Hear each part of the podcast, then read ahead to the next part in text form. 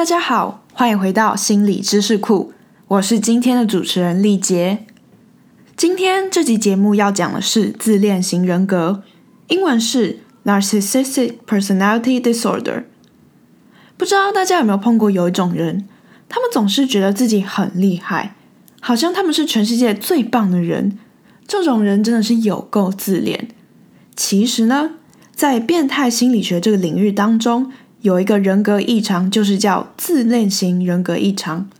像刚才提到那种自恋狂，他们很有可能就是患有自恋型人格异常哦。好的，那刚才我提到了自恋型人格异常，在今天的节目当中，就让我们来看看到底什么是自恋型人格。首先呢，我会来提一下，到底自恋型人格者他们有什么样的特质。再来。我会介绍心理学当中对于自恋型人格的分类，还有测量的方式。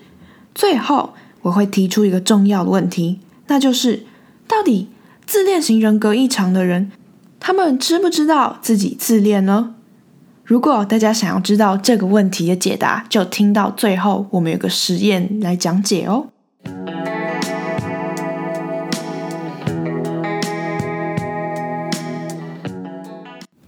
好的，首先呢，我们先来看看自恋型人格异常到底是具有怎样的特质。目前呢，我们在自恋型人格的身上发现几个明显的特质，例如，他们希望团体中的成员会仰慕他，觉得他独一无二，并且一定是团体中的核心人物。有自恋型人格异常的人，常常会觉得，如果团体少了他。那这个团体的表现一定会变得比较差，因此他们认为自己本来就应该享有一些特殊的待遇，并且认为这是他们本来就应得的。总而言之呢，自恋型人格患者他们会过度放大自己的能力还有成就，过度强调自己的重要性。简单来说，就是把自己想的太重要了。再来呢，自恋型人格异常者。也很擅长操纵他人，使用一些小手段，例如说谎、夸大言辞。他们会用这样的手段来让别人达成他们想要完成的事情。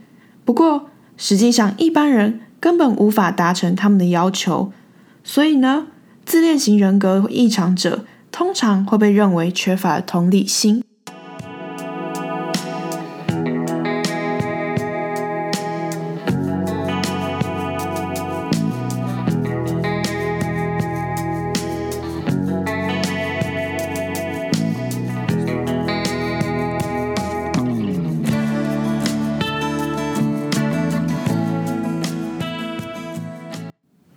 好的，那我们讲完了自恋型人格的特质还有模样，现在就让我们来看看心理学到底是怎么将自恋型人格分类的吧。过去呢，我们可能都会以为自恋不自恋完全是一个二分法，但是其实现在我们比较倾向使用一个连续的光谱来描述自恋型人格，而自恋还有不自恋。就是位在那个连续光谱的两端，而在这两端之间呢，便有不同程度的自恋。简单来说，连续光谱它可以描述不同程度的自恋，所以可以细分成轻微、适中或是比较严重的自恋程度。接下来，也许你会好奇，心理学界当中有没有一个可以专门测量自恋程度的工具呢？答案是有的。在一九七九年，心理学家 Robert Raskin 还有 Calvin Hall，他们发展了自恋型性格量表 The Narcissistic Personality Inventory，简称为 NPI。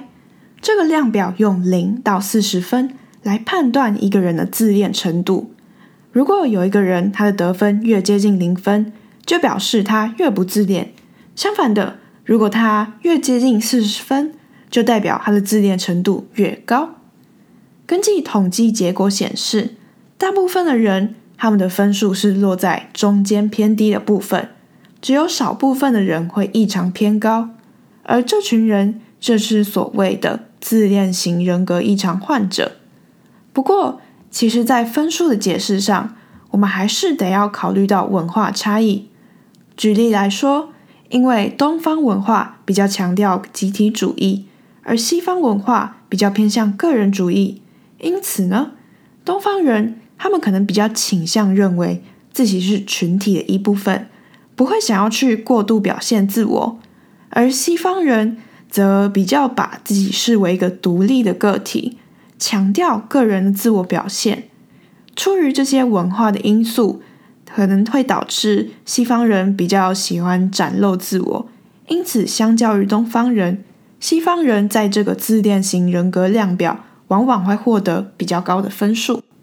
大家在了解自恋型人格的分类还有它的测量工具之后，也许会好奇：哎，那这些自恋的人，他们知不知道自己自恋啊？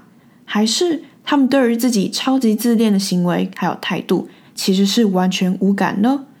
刚好心理学就有一个实验是在做这个方面的研究，接下来就让我们来看看实验结果可不可以回答到大家的疑问吧。在这个实验当中，研究人员一共找来了两千位美国成年人参与实验。在实验中，研究者让受试者做一个叫做 Single Item Narcissism Scale 的测验。这个测验非常简单，里面只有一个问题，那就是。你觉得自己是自恋者吗？而实验结果发现，在刚才那个问题回答是的人，往往也会在自恋量表，就是 NPI 量表得到高分。从实验结果中，我们不难发现，两者之间存在着正相关。意思就是，那些认为自己自恋的人，实际上的确也比较自恋。不知道大家听到这个结果，会不会觉得有点惊讶？我自己是觉得蛮特别的，因为直观的想，自恋的人不就是通常都不太自觉吗？至少我是这样感觉。让我们来看看这个实验的研究人员是怎么解释这样的结果的。对于这个现象，研究人员认为呢，如果一个人是自恋型人格患者，他们通常不会将自恋视为不好的特质，甚至。他们还可能会为此感到骄傲，因此他们在行为上会表现出更多的自恋。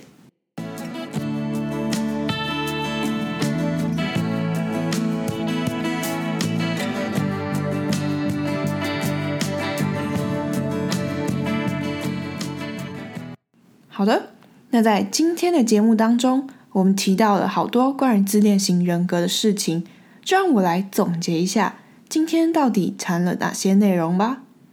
在节目的第一个部分，我提到的自恋型人格异常常见的特质，包括了他们会倾向认为自己是最棒，值得获得特别优渥的待遇。除此之外，因为他们善于操纵人心，并给予他人高度的要求，自恋型人格患者会让周围的人认为他们没有同理心。然后我讲到了。目前用来测量自恋程度的心理测验，是采用一个连续光谱的概念来描述一个人的自恋程度。所以呢，自恋并非是全有或全无的二分法。最后，其实那些自恋的人，他们并不是感受不到自己自恋才做出这些很自恋的行为，相反的。他们意识到自己是自恋的，不过他们觉得这没什么问题，甚至还会引以为傲。好的，那今天这集的内容就到这边了。如果大家喜欢这些很酷的心理学小知识，请别忘了订阅心理知识库的频道。我是这集节目的主持人丽杰，那我们下次再见，拜拜。